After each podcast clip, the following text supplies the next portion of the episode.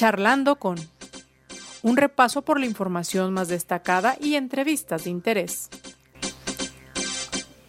Conduce José Ángel Gutiérrez. ¿Cómo le va? Le saludamos con gusto. Ya damos comienzo a charlando con este espacio en el que nos gusta compartir con usted algunos de los temas más eh, relevantes y por supuesto invitar al diálogo, invitar a la charla en este caso a través de las redes sociales, en las cuales siempre estamos abiertos a recibir sus opiniones, sus comentarios. Le saluda a su servidor José Ángel Gutiérrez, le invita a quedarse con nosotros y si me permite, le invito también a un recorrido por parte, tan solo parte de la información más destacada del presente día, la información más destacada de este miércoles 10 de febrero. Durante el mes de enero, la Policía Vial emitió 511 folios de infracción en los distintos operativos implementados para detectar a motociclistas que carecen de documentos o que realizan alguna infracción al reglamento de tránsito en el área metropolitana. Esto según lo detalló el director general operativo de la Comisaría Vial, Gerardo Morales Muñoz. El torneo preolímpico de fútbol con CACAF 2020, que se llevará a cabo en nuestra ciudad del 18 al 30 de marzo, será a puerta cerrada. Esto debido a los protocolos de sanidad que dictó la autoridad estatal y federal para combatir la COVID-19. A partir del miércoles 10 de febrero, se podrá solicitar el reembolso de los boletos que fueron adquiridos en taquillas de los estadios Akron y Jalisco, previa cita en las instalaciones del Auditorio Benito Juárez en Zapopan, de 11 a 16 horas. Si la compra fue realizada en Ticketmaster o por teléfono, se reembolsará en automático a la tarjeta que fue utilizada a las afueras del restaurante Los Otates de Puerta de Hierro, donde el lunes hubo una balacera. El expresidente de Morena en Jalisco, Hugo Rodríguez, anunció que será precandidato de ese partido a Zapopan. En competencia con Alberto Uribe y la exdiputada periodista Mariana Fernández, así como otros siete aspirantes. En suma, son 10 hasta el momento los registrados en Morena, buscando la candidatura a la alcaldía zapopana. Se contabilizaron hasta diciembre 6.600 casos de personas con VIH que contrajeron COVID a nivel nacional, además de una muerte en Jalisco, ocurrida en el Hospital Civil, señaló el secretario técnico de Coesida, Luis Alberto Ruiz Mora, quien aseguró que se mantiene la atención de personas con esta enfermedad a pesar de la pandemia. En la información nacional, la próxima semana arrancará la vacunación de personas adultas mayores en México con el embarque de dosis provenientes de la India. Esto de AstraZeneca, informó el presidente Andrés Manuel López Obrador. El titular del Ejecutivo explicó que la madrugada de este miércoles el embajador de México en la India, Federico Salas Lofte, informó que el gobierno de ese país autorizó la exportación de vacunas. En la información internacional, la Organización Mundial de la Salud notificó hoy 304.000 nuevos casos de coronavirus en las últimas 24 horas en el planeta, siendo esta la cifra más baja desde el 13 de octubre de 2020 cuando se notificó, se notificaron 300.000 contagios diarios de la pandemia de COVID-19. Se había dado ya un descenso en esas fechas tan solo parte de la información más destacada. Mire, por parte de las autoridades estatales, ayer fue emitido un comunicado en el que se hizo notar que no se admitía, no se admitía la medida cautelar emitida por la Comisión Estatal de Derechos Humanos para que ya se permitiera a los adultos mayores ingresar a supermercados, tiendas departamentales y comercios en ese comunicado por parte de la autoridad estatal se advirtió que esta limitación se mantiene porque son un grupo de población vulnerable ante la pandemia de COVID-19 y por lo tanto la medida se mantendría con vigencia mínimo hasta el viernes 12 de febrero, es decir, hasta el viernes de esta semana se continuará con la restricción de ingreso para los adultos mayores, los mayores de 60 años, a los espacios ya referidos, tiendas de autoservicio, departamentales y comercios. Y bueno, argumentaba el gobierno estatal que el 68.47% de las defunciones por COVID-19 en Jalisco se ha registrado en adultos mayores. Y por ello, las medidas aprobadas, refirió, por la Mesa de Salud no contemplan eh, otras restricciones salvo para este sector. Inclusive decían no para mujeres embarazadas porque se había referido que también había restricción para ellas. En el caso de las mujeres embarazadas, insistieron, no hay tal restricción. Entre los datos que manejaron por parte del gobierno del estado, mencionaban que para mantener esta medida, bueno, lo deciden ¿por qué? Porque al corte del 5 de febrero de 2021, de los 203.784 casos activos notificados mediante el sistema Radar Jalisco, el 16.38% correspondía a personas de 60 años y más.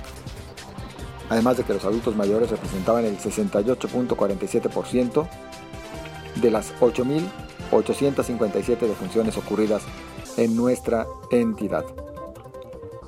Agregaban que la Organización Mundial de la Salud y otros eh, centros de control y prevención de enfermedades, por ejemplo el de Estados Unidos, han considerado a las personas mayores de 60 años como un grupo vulnerable a la infección de SARS-CoV-2 debido a su alto riesgo de hospitalización y muerte.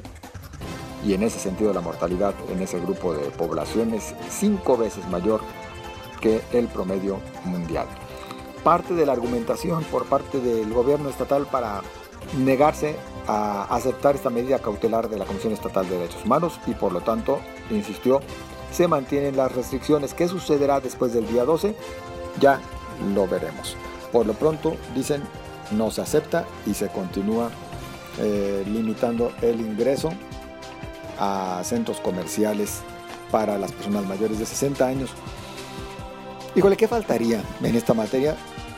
Discúlpeme, en lo personal sí soy de la idea de que se tendría que ofrecer alguna alternativa.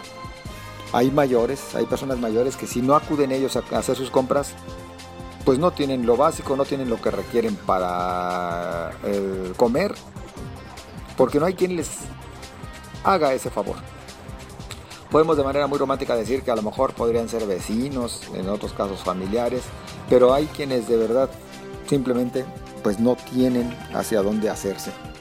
Oiga, y ya que estamos hablando de restricciones y de cómo todo esto va a concluir el botón de emergencia el próximo día 12 de las corrientes, pues hay una nueva circular por parte de las autoridades eclesiásticas en Jalisco o en Guadalajara, vaya, por lo que corresponde al arzobispado de Guadalajara, firmado por supuesto por el cardenal José Francisco Robles Ortega, arzobispo de Guadalajara, en la cual advierten que a partir del sábado 13 se regresa a la apertura de templos para la celebración del culto religioso.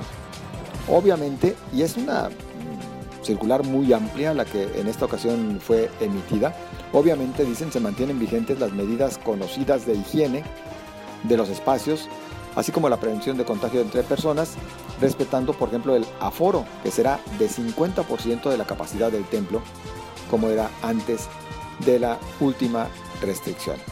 Pero en esta circular, pues ya informan que se regresa al culto con presencia de feligreses. Hay quienes están a favor, hay quienes están en contra. La Iglesia Católica en todo momento ha tratado durante casi un año eh, de ajustarse a las circunstancias y a las necesidades, pero en esta ocasión ya están advirtiendo que sí se regresa al culto, lo cual pues nos representa un indicativo de hacia dónde van las cosas. Pareciera que en las decisiones que habrán de tomar desde la mesa de salud podríamos ver algo similar. Una restricción para aforos máximos de 50%, pero permitiendo casi todas las actividades ya. Insisto, esto podemos vaticinar, ya veremos qué es lo que determinan las autoridades el próximo viernes, seguramente ya con algún comunicado oficial. Le invito a que nos acompañe, pues tenemos mucho por platicar en nuestra siguiente entrevista.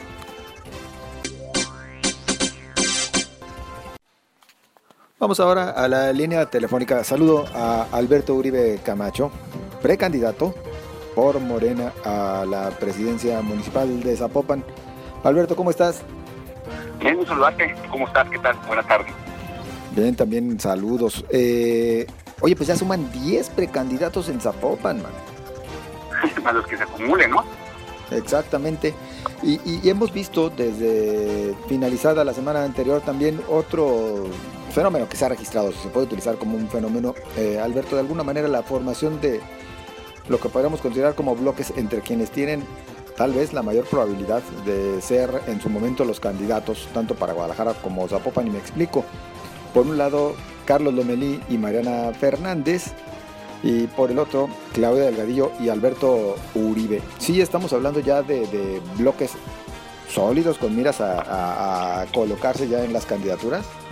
Pues la política así es, ¿no? Va sumando con quien más te vas identificando y por supuesto yo tengo una buena relación con Carlos, tengo una buena relación con Mariana, pero eh, pues nosotros decidimos apoyar a, a Claudia Delgadillo para que sea la presidenta municipal, porque además la estructura más grande que tiene Morena pues es la, de su equipo, la de, la de Claudia, entonces también eso nos permitiría eh, pues dar una buena batalla también, pero eh, habrá que definir en el mundo de las encuestas cómo van a caminar las cosas, pero de que tiene presencia Claudia en Guadalajara, pues eso es evidente, ¿no? Alberto, ¿esto indicaría en algún momento un todo o nada? Es decir, partiendo de que por cuestiones de paridad de género tendríamos que ver si en Guadalajara va varón, en Zapopan mujer y a la inversa, si en Guadalajara va mujer, en Zapopan hombre, pues estamos hablando de un todo o nada en estos bloques.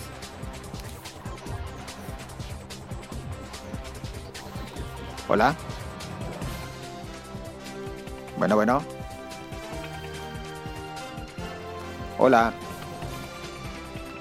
Caso iría hombre. Eh a ver, se había cortado, se había cortado, Alberto. A ver si gustas respondernos, a ver, ¿cómo?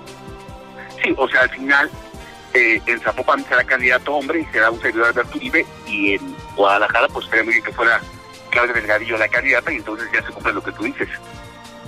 Es decir, sí estamos hablando de ese, un todo o nada. No sé, no soy tan, tan, tan totalitario, no todo o nada. Estamos hablando que se pueden construir cosas, alianzas, que tenemos que, que tenemos que estar a dialogar en algún momento, eh, ya no sé, eh, José Narro está aquí, también está Jacob, entonces pues todo eso genera confusiones. Al final pero creo que el diálogo será un nombre de, diálogo, de puentes, de, comunicación y a partir de ahí es cuando puedes construir cosas que, que te permiten generar también resultados. La verdad es que eh, eso está por decidirse y al final pues vas haciendo alianzas con diferentes actores, no solamente con el tengo clave, tengo alianzas con muchísimos actores también ya, y ahí es cuando vas haciendo eh, estructuras y cuando vas también sumando gente que, te pueda ser valiosa.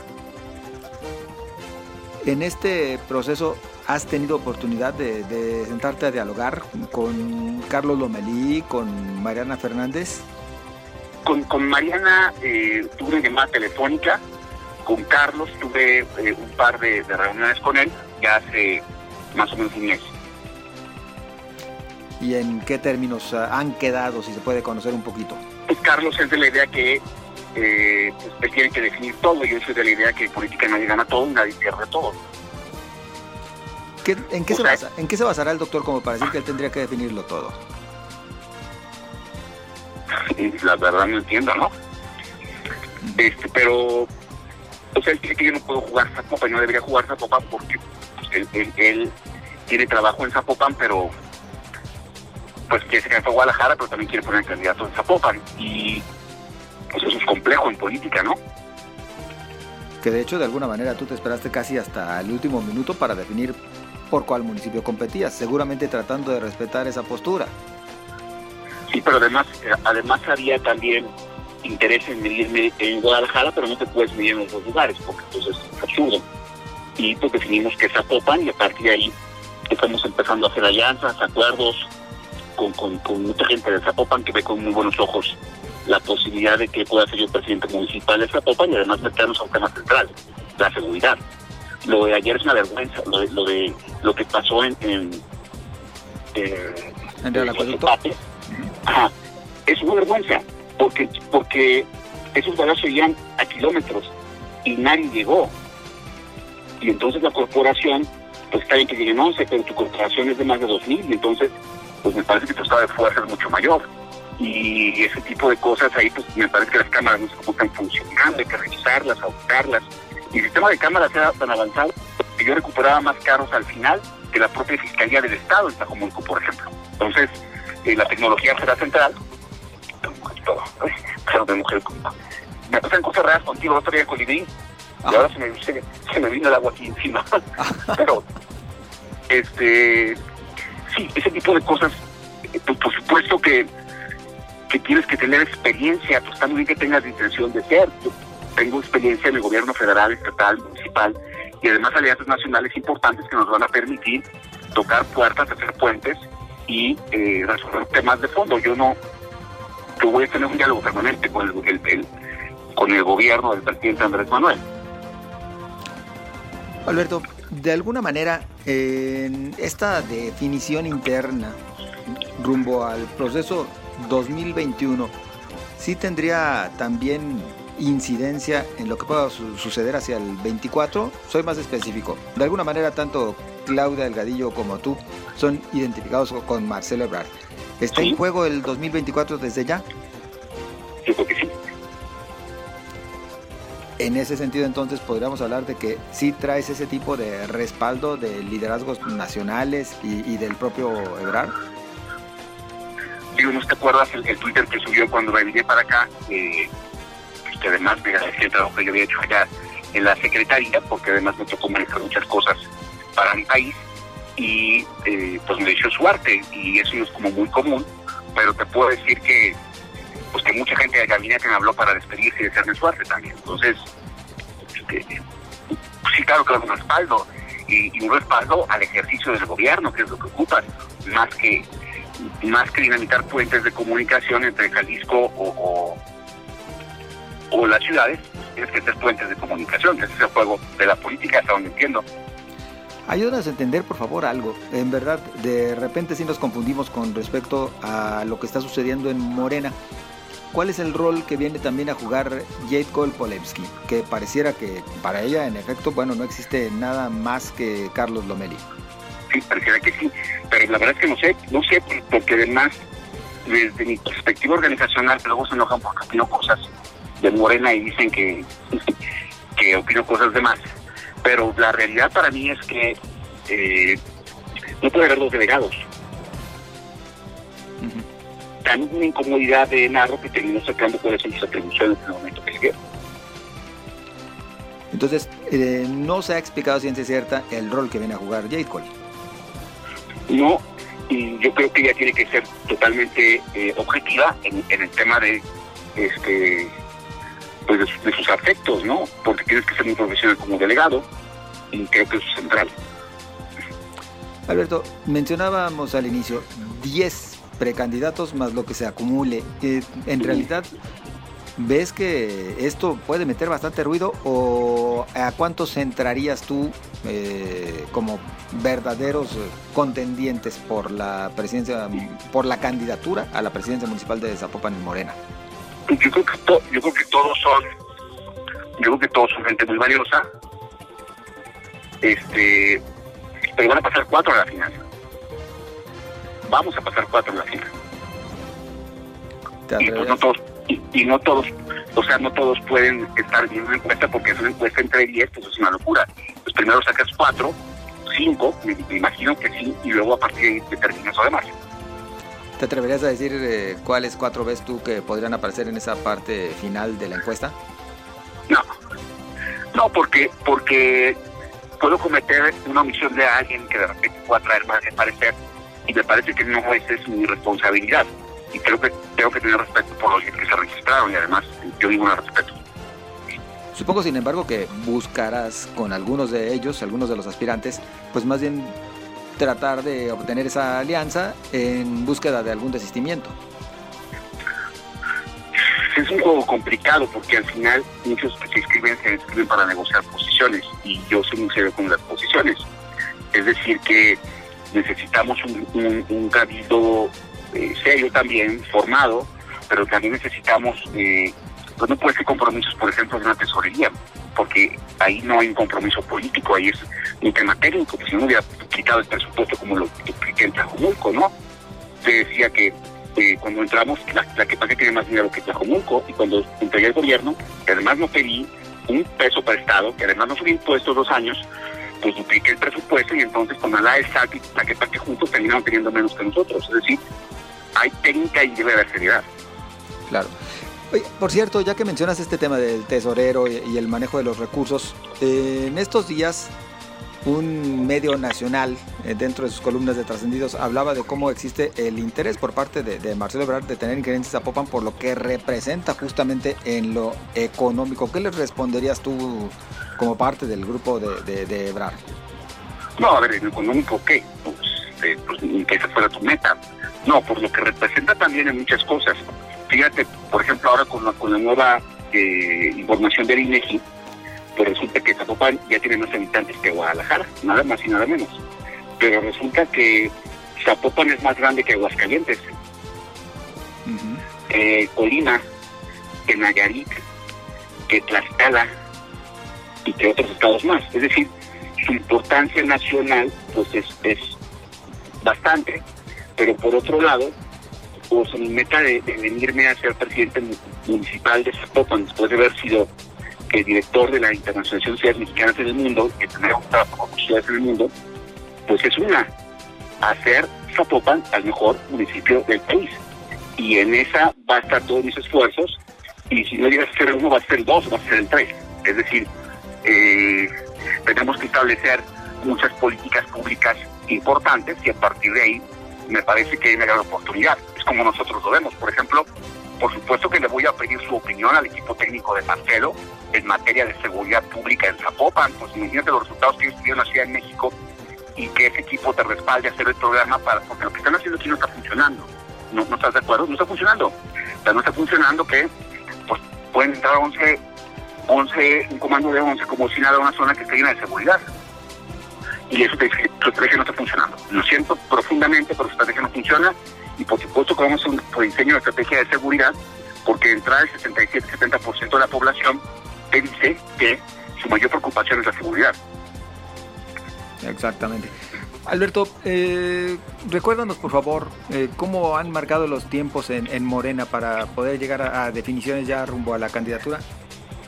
No lo sé, la verdad, porque es como cambiante, luego hacen acuerdo las comisiones, entonces no, no sé exactamente los tiempos. Pero por lo pronto entonces, eh, tranquilo y negociando hasta donde se puede hacer.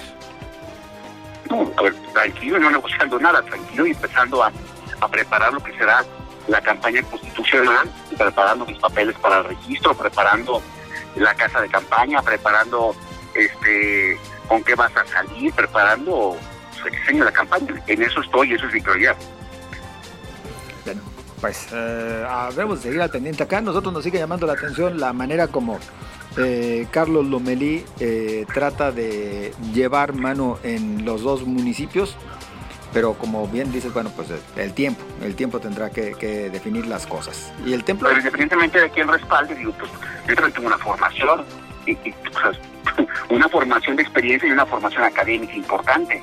Este, me faltaba nomás una materia para tener mi doctorado en administración pública, una maestría en Derecho Constitucional, licenciado en Estudios Políticos y Gobierno, abogado y además con 27 años de experiencia y de servicio público y además con resultados que pues, fueron reconocidos eh, incluso en otros países. Entonces, pues también yo creo que hay que ser serio y empujar a quien tenga los mejores perfiles para que tenga los mejores gobiernos. No se trata de llegar, no se trata de ganar, se trata de trascender. Y ahí es la diferencia de por qué estoy convencido que yo voy a ser candidato. Pues Alberto, ¿algo que gustes agregar para nuestro público? Muchísimas gracias. Nosotros somos todos agradecidos. Alberto Uribe, muy amable. Gracias. Hasta luego. Bueno, pues ya lo escuché usted, es Alberto Uribe Camacho, precandidato a la presidencia municipal de Zapopan. Y es de esta manera que llegamos al final de este espacio. Usted, muchas gracias en verdad por habernos acompañado. Recuerde, puede enviarnos sus comentarios, sugerencias, aquellos temas que le interesaría también abordemos a través de las redes sociales, en Twitter, arroba José Ángel GTZ, en Facebook, José Ángel Gutiérrez. Por lo pronto, le deseo lo mejor.